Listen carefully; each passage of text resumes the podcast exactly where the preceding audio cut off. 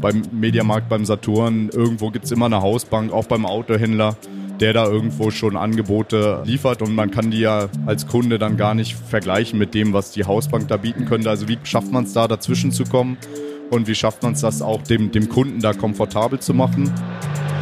ITCS Pizza Time Podcast. Cheesy questions and juicy answers for the tech community.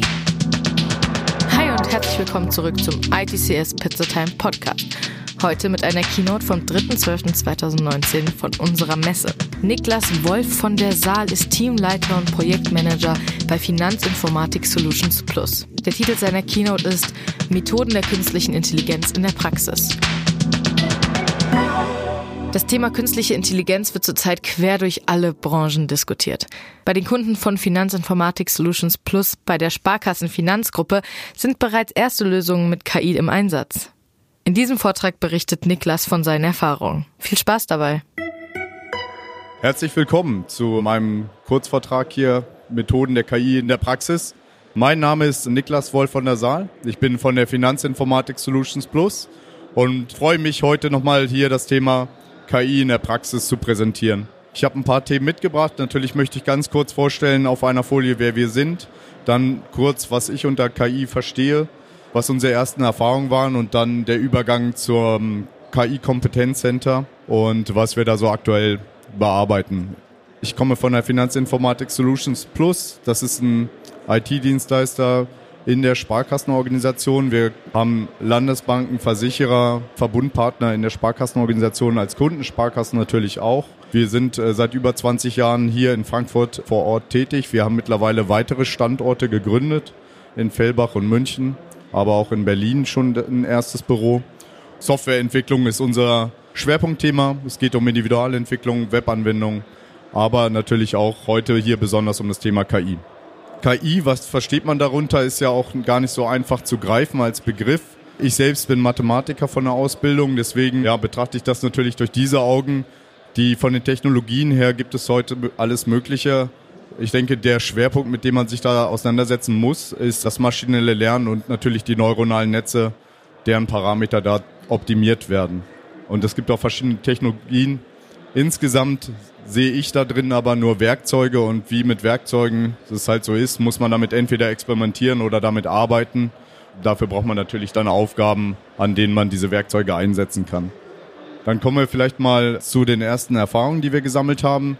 Ich sagte ja, wir sind ein IT-Dienstleister in einer Sparkassenorganisation. Wir haben tatsächlich für einen Kunden, der ähm, Kredite vergibt in großem Umfang, das Thema, dass der jetzt nachträglich alle Steuer-IDs nacherfassen musste. Und der kleinste gemeinsame Nenner mit dem Kunden war halt Papier, ja, weil das musste dort eingetragen werden und unterschrieben werden.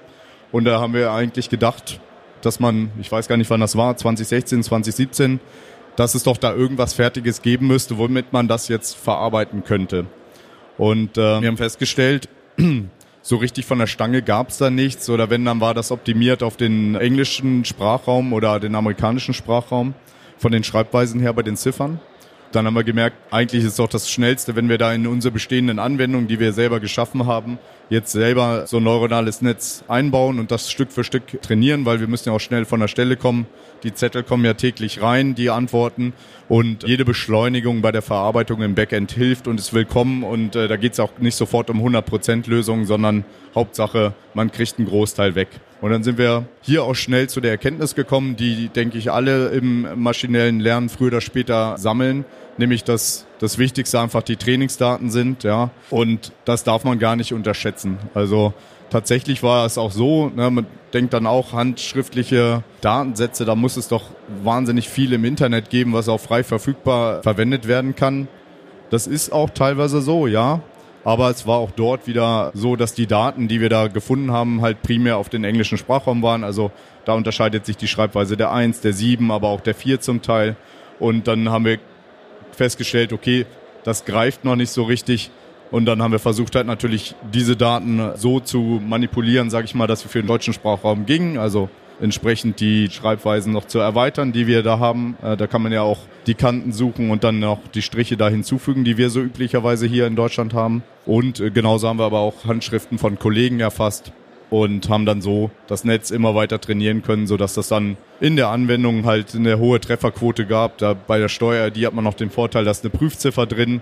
Das macht es dann noch einfacher, wenn man mal halt bei einer Ziffer daneben gelegen hat. Ja, dann erkennt man auch, dass es keine gültige Ziffer mehr ist und kann das noch leichter aussteuern. Das waren so die Ursprünge dann ähm, ist es so, dass das Thema künstliche Intelligenz natürlich nicht nur hier durch die Gesellschaft, sondern eigentlich ja auch durch alle Branchen getragen wird und jeder für sich bewertet, was hat das jetzt für Einflüsse auf die Geschäftsmodelle.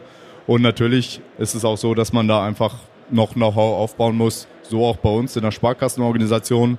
Und so hat man halt unser Unternehmen halt ausgeschaut, dort das KI-Kompetenzzentrum zu gründen äh, in unserer Gruppe.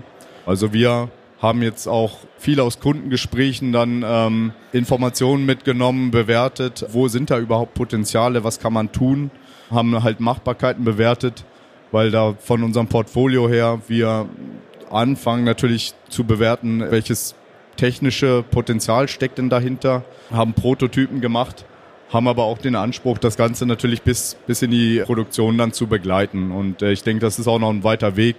Allein wenn man schon an so Dinge denkt, die sonst im Software Engineering üblich sind, ja, wenn man Java äh, Webanwendungen baut, ja, dann gibt es klar, dass es Continuous Integration gibt, dass es Tests gibt, dass es Regressionstests gibt, Versionsverwaltung und so weiter. Da muss man auch natürlich all diese Erfahrungen jetzt wieder einfließen lassen in, in Themen wie Machine Learning, wo das sich ja zumindest mal nicht so reibungsfrei äh, alles so eins zu eins übertragen lässt. Ja. Kommen wir jetzt aber zum Spannenden. Was sind denn da jetzt die Themen, an denen wir da aktuell arbeiten in dem KI-Kompetenzzentrum? Da haben wir, denke ich, hier ein ganz, ganz breites Spektrum an, an Themen. Das fängt an mit, mit so Themen wie Fotofinanzierung, wo man schaut, wie schafft man es eigentlich noch näher an den Kunden zu kommen, also so eine Art Intentionserkennung, wie es vielleicht auch manche schon, schon betreiben. Also sprich, heute sind ja, äh, werden ja viele Entscheidungen am Wochenende getroffen. Da sind die Leute beim Autohändler, da sind sie im Möbelhaus, da sind sie vielleicht beim Immobilienmakler. Und zumindest an vielen diesen Point of Sales, wie sie heißen, gibt es natürlich schon Finanzierungsangebote beim Mediamarkt, beim Saturn. Irgendwo gibt es immer eine Hausbank, auch beim Autohändler, der da irgendwo schon Angebote liefert und man kann die ja als Kunde dann gar nicht vergleichen mit dem, was die Hausbank da bieten könnte. Also wie schafft man es da dazwischen zu kommen und wie schafft man es das auch dem, dem Kunden da komfortabel zu machen? Dann kann man natürlich in den ganzen Themen Kreditüberwachung, Kreditentscheidungen schauen, was, was lässt sich da mit neuronalen Netzen machen ist auch nochmal ein weiteres Thema. Was Banken natürlich auch beschäftigt, ist das Thema Geldwäsche und Betrugserkennung. Das sind einfach Dinge, wo es heute natürlich fertige Lösungen gibt, wo aber natürlich auch noch viele False Positives dabei sind, also wo natürlich die Trefferquote noch nicht so hoch ist. Das heißt, all diese Treffer, die müssen dann einzeln von Menschen bewertet werden und da ja, ist natürlich eine lästige Tätigkeit, wo man einfach gucken kann, was kann man da mit neuronalen Netzen noch mehr machen. Also da sind wir auf jeden Fall dran. Dann geht's, hier ist es genannt, Ende-zu-Ende-Verarbeitung. Natürlich in diesem ganzen Bereich, dass heute noch sehr, sehr viel papierhaft funktioniert, dass man aber natürlich dahin möchte, dass man Dokumente jetzt nicht nur OCR-mäßig ausliest, dass man Zeichen für Zeichen versteht, was da steht, sondern dass man die Inhalte extrahiert. Und da kommt dann natürlich auch wieder das Thema künstliche Intelligenz ins Spiel. Also Natürlich erkenne ich irgendwo, wenn da ein Datum steht, aber es ist ja auch wichtig, was steht da für ein Datum drauf. Also Zettel wie Gehaltsnachweise, Immatrikulationsbescheinigung, äh, das, das lässt sich endlos fortsetzen, was heutzutage noch auf Papier alles eintrudelt, in, denke ich, aber auch unterschiedlichen Branchen. Das betrifft ja nicht nur die Banken und die Versicherungen. Das ist ein weites Feld, an dem wir dran sind. Dann haben wir hier noch das Thema äh, Dokumentenerkennung. Das fällt da auf jeden Fall mit rein bei Ende zu Ende betrachtet man vielleicht noch weitere Kanäle einfach, also dass man aus E-Mails auch die Intentionen erkennt, ja, zumindest mal eine Vorbewertung macht, ist das eine Beschwerde, ist das äh, eine Adressänderung, will da jemand mitteilen, dass er geheiratet hat und um, um das einfach schon mal ein bisschen besser vorzusortieren. Und dann haben wir noch das Thema, hier ist es SB-Raumüberwachung genannt. Da geht es einfach darum, dass es natürlich auch viel Sachbeschädigung einfach gibt in den Filialräumen, also nicht nur am Wochenende, da gibt es halt ganz verschiedene Angriffsarten und da ist es natürlich auch schön, wenn das nicht alles manuell äh, über Bildschirme ausgewertet werden muss und vor allen Dingen nicht nur im Nachhinein, sondern vielleicht, wenn man sich da die Möglichkeit schafft, auch noch zu reagieren auf das, was da an Angriffsmustern alles so in den SB-Räumen tagtäglich stattfindet. Das ist so erstmal der Überblick. ins Detail gehen möchte ich hier nochmal bei dem Thema äh, Fotofinanzierung. Ich sagte ja, es geht darum, jetzt die Intention zu erkennen und man möchte natürlich auch nicht, dass die Kunden jetzt alles, was sie da äh, an Absichten haben, einem irgendwie schriftlich in irgendwelche Standardformulare einkippen, sondern da kann natürlich eine Idee sein, ja, dass man äh, mit der Kamera am Handy ähm, einfach mal das auf so ein Auto hält, ja, und dann gibt es natürlich gewisse bankfachliche Geschäftsvorfälle, die, die irgendwo in Zusammenhang stehen mit einem Auto. Das kann eine Versicherung sein, die angeboten werden soll. Es kann eine Schadensmeldung sein. Es kann ein Finanzierungsangebot sein.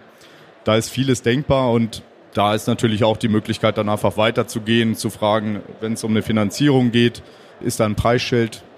Dann kann man auch das mal fotografieren und dann hat man da ja auf ja üblicherweise tatsächlich schon so viel Informationen, dass man auch ein mehr oder weniger verbindliches Angebot für eine, für eine Finanzierung machen könnte, die eine Alternative sein kann zu dem, was so ein Autohaus da ein Finanzierungsangebot anbietet. Also das ist die eine Thematik.